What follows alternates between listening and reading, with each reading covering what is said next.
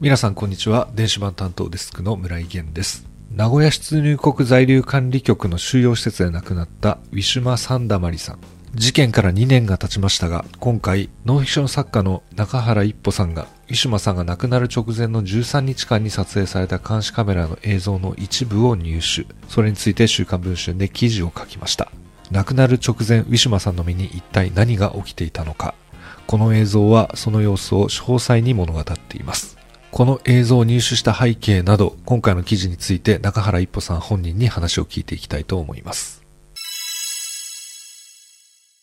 中原さんよろしくお願いいたします。はい、よろしくお願いします。はい、えー、今回のそのウィシュマさんの監視カメラ動画ですけれども、これ非常に週刊文春電子版でも反響がありまして、これ紙でももちろん読まれたんですが、電子版の方でやっぱり動画を見たいという読者はかなりいっぱいいて、本当に大きな反響を呼んだわけですが、まずこれ中原さんがこの映像を入手するに至った経緯というところをちょっと明かせる範囲内で教えてもらえるとありがたいです。はい。この牛間さんの、まあ、いわゆる動画と言われる、まあ、強制収容されて、亡くなるまでの13日間の映像なんですね。の中の、まあ、200数時間あるうちの5時間。で、今回、まあ、僕が入手したのはそのうちの約5分っていうものだったんですけれども、はい。まあ、もちろんこれはあの、弁護団の方からですね、まあ、こんな動画がありますよっていうふうにして、まあ、僕が見たのがきっかけなんですね。はい。まあ僕が見た瞬間に、あ、これはすごいなと、おうんちょっと思いまして。というのは、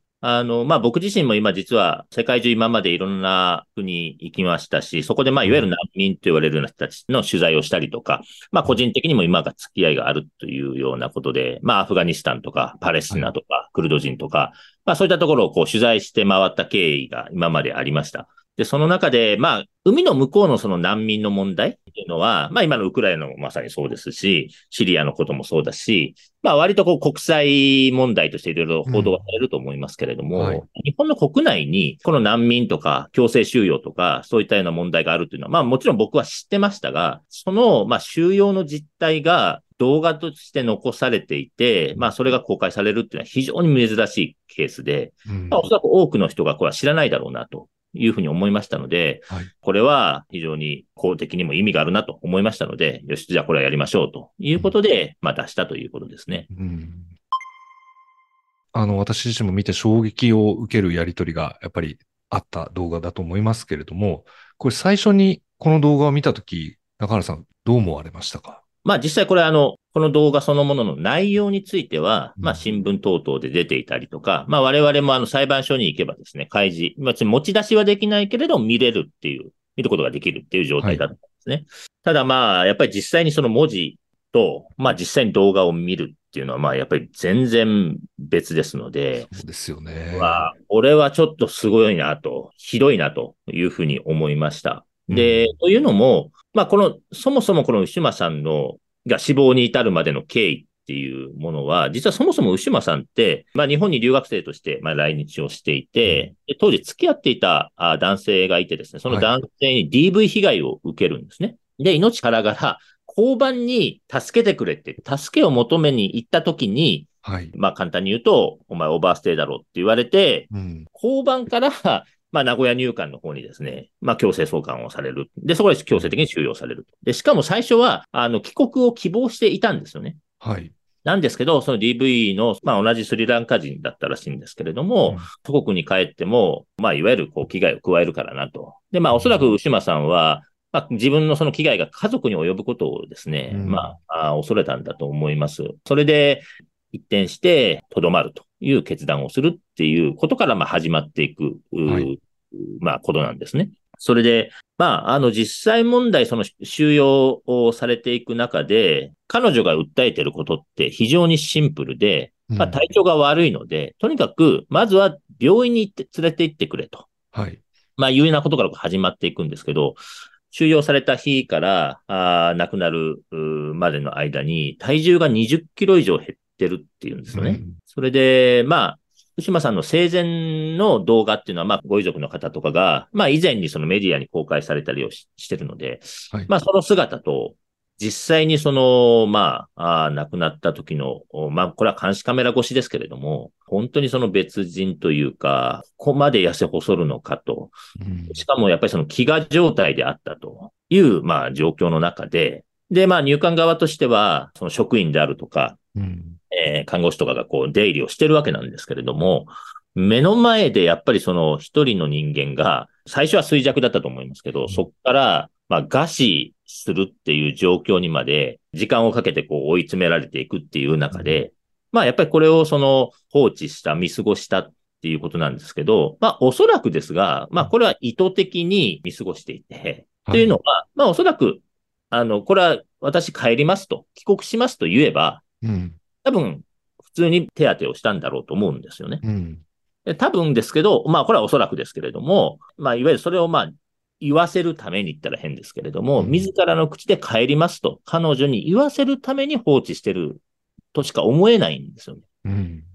ですからまあ、そういうことなのかと思って、だからこう、この動画の恐ろしさって、まあ、例えば、あパレスチナとか、世界中の収容所とか、こう難民キャンプとか、オーバーステイしてる人たちに対するその、その国側の仕打ちっていうのは、まあ、まあ、非常に暴力的で、一見動画としては、こう、なんていうんですか、迫力があるって言ったら変ですけれども、見るに耐えない、同じ見るに耐えないでも、まあ、どちらかっていうと、こう、その暴力、まあ、非常にこう、目を、目を奪われるって言ったら変ですけど、うん、ただ、この動画のやっぱ怖さって、要するに淡々としてるんですよね。そうですよね。うん。で、そのまさにその職員たちの日常が描かれていて、まあその動画の中で、なんかその全く目の前でその一人の人間がこう、餓死しようとしている状況の前で、もう全くトンチンカンな、なんか全然関係のない話をこう、職員同士がしていたりとかですね。はい。もう体が自分で立つことはできない人間に対して、なんで飲めないのとかね。うん。あと、その、どんどんどんどん痩せ細ってるのが分かってるのに、まあ、サンダマリさん、重いねって、体重が重いね、みたいなことをこう、わざわざ言ってるとか。うん、まあまあ、虐待なんですけれども、おまあ、それがこう淡々とこう、まあ、いわゆる入管施設の中の日常っていうのはこういうことなのかっていうのが描かれていて、だから非常にこうなんか見ていて、はい。なんていうんですかね、こう、こう陰湿っていうか、うん、こうなんか、やっぱこうすごくドメスティックというか、うん、やっぱそこがこの動画の、まあある意味怖さだし、はい、今のこの入管で行われている、まあ実態なんだなっていうのを、まあ僕も見たときに思いましたね。うんこの、まあ、5分余りの動画をまあ今回公開したわけですけれども、現行の方にはですね、この映像には映っていないもっとひどい場面についての、まあ、あの、言及があると思います。はい。はい、これはまあもうすでに出ているものでも、さっきおっしゃった通りですね、まあ、非常にひどい内容ではあるんですが、それ以上のひどい場面っていうのは、これは、えー、把握されている限りでどんな様子だったのかっていうのをちょっと教えていただけませんでしょうか？あ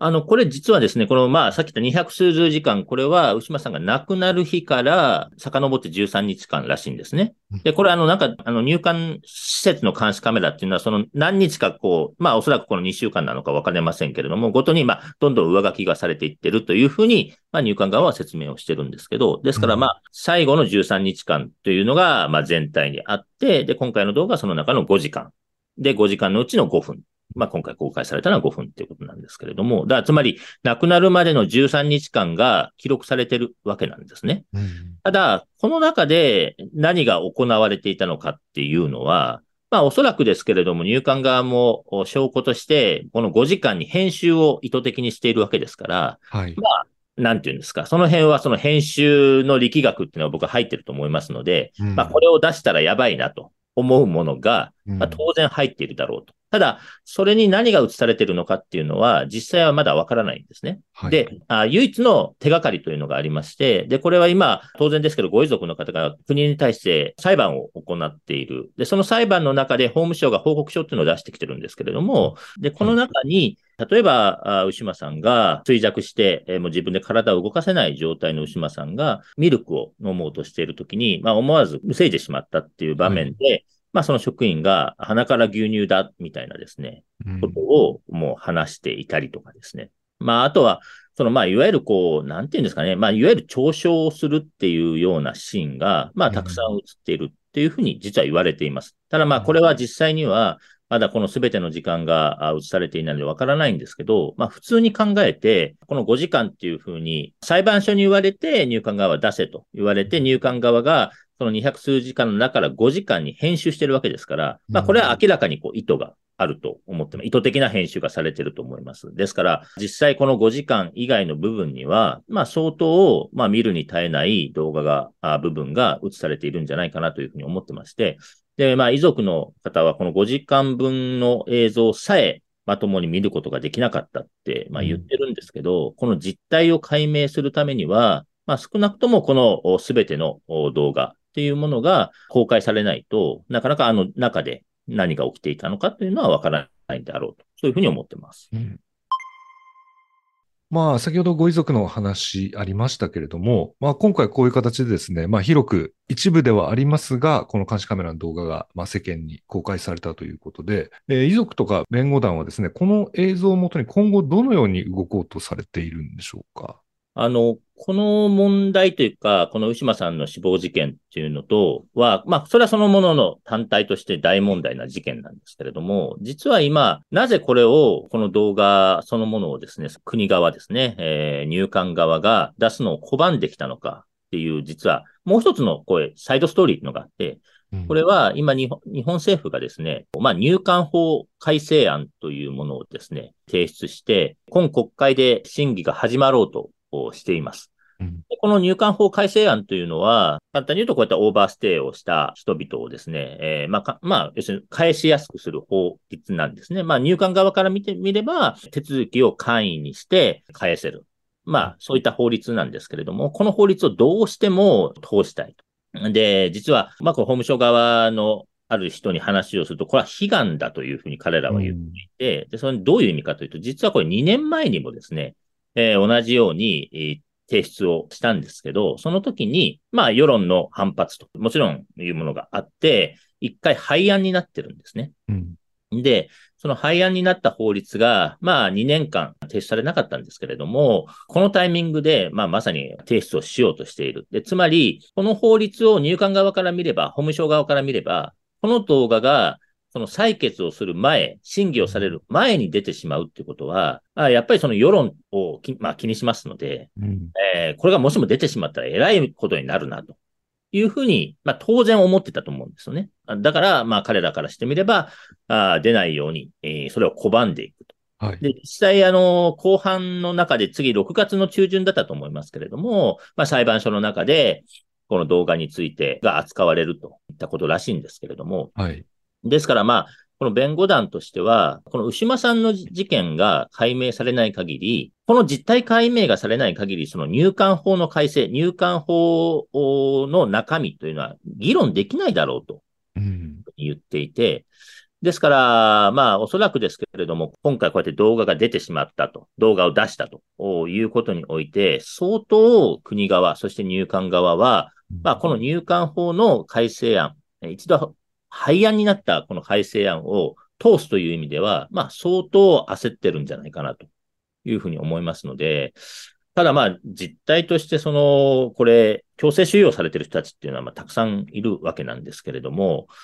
実際あの、まあ文春の記事でも書きましたけど、毎年死人が出てるんですよね。はい。ただその実態っていうのはほとんど解明されていない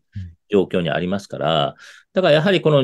牛島さんのこの事件、一体あの中で何が行われていたのかということが、まあ、真相解明されない限り、じゃあどこをどう手当てするんだとか、うん、まあこの入管法改正案の問題点っていうのも、まあおそらくわからないわけですから、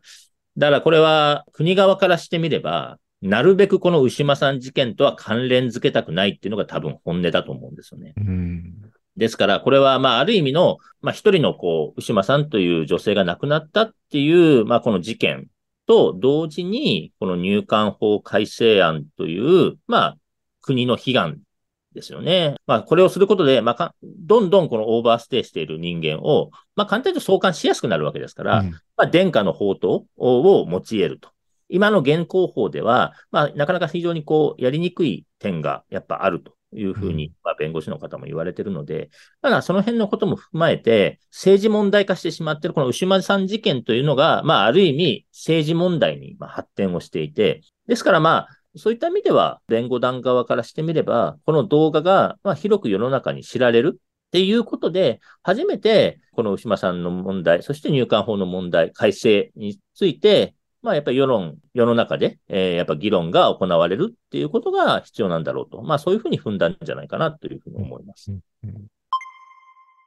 まあ、この動画も踏まえてですが、その現状のですね、この入管のその収容のあり方についての問題点っていうのは、中原さんはこれどこにあると思いますか？あの、まあ、もちろんその、細々としたですね、まあ、専門分野っていうのは、まあ、弁護士の先生方に聞いていただきたいなというふうに思うんですけど、まあ、僕が思うのは、まあ、僕自身もやっぱこの事件を、まあ、書こうと思った、まあ、動機の一つでもあるんですけど、やっぱりあの、さっき言った僕も世界中いろんな回ってきて、まあ自分自身が、まあいわゆるホームではない、日本ではない、まあ海外、まあアウェイですよね。アウェイの地で取材をするときって、やっぱりどこかに心細さもあるし、怖さもあるし、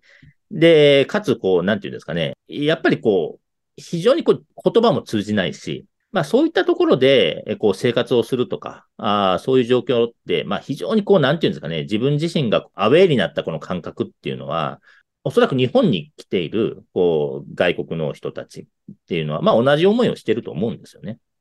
で、その中で、あの、ウィシュマさんの、まあ、動画を見て思ったときに、やっぱり目の前で同じ人間が、ああいう状態になってるっていうのを、うん、同じ人間が、まあ、ああいう軽薄な態度で、えー、冷徹にこう、まあ、付き合えるっていうのは、まあ、僕はやっぱり根底に、なんていうんですかね、こう、だ僕、すごいこのなんか、この入管の対応っていうのは、まあ、こう日本のすっごい、こう、ドメスティックな、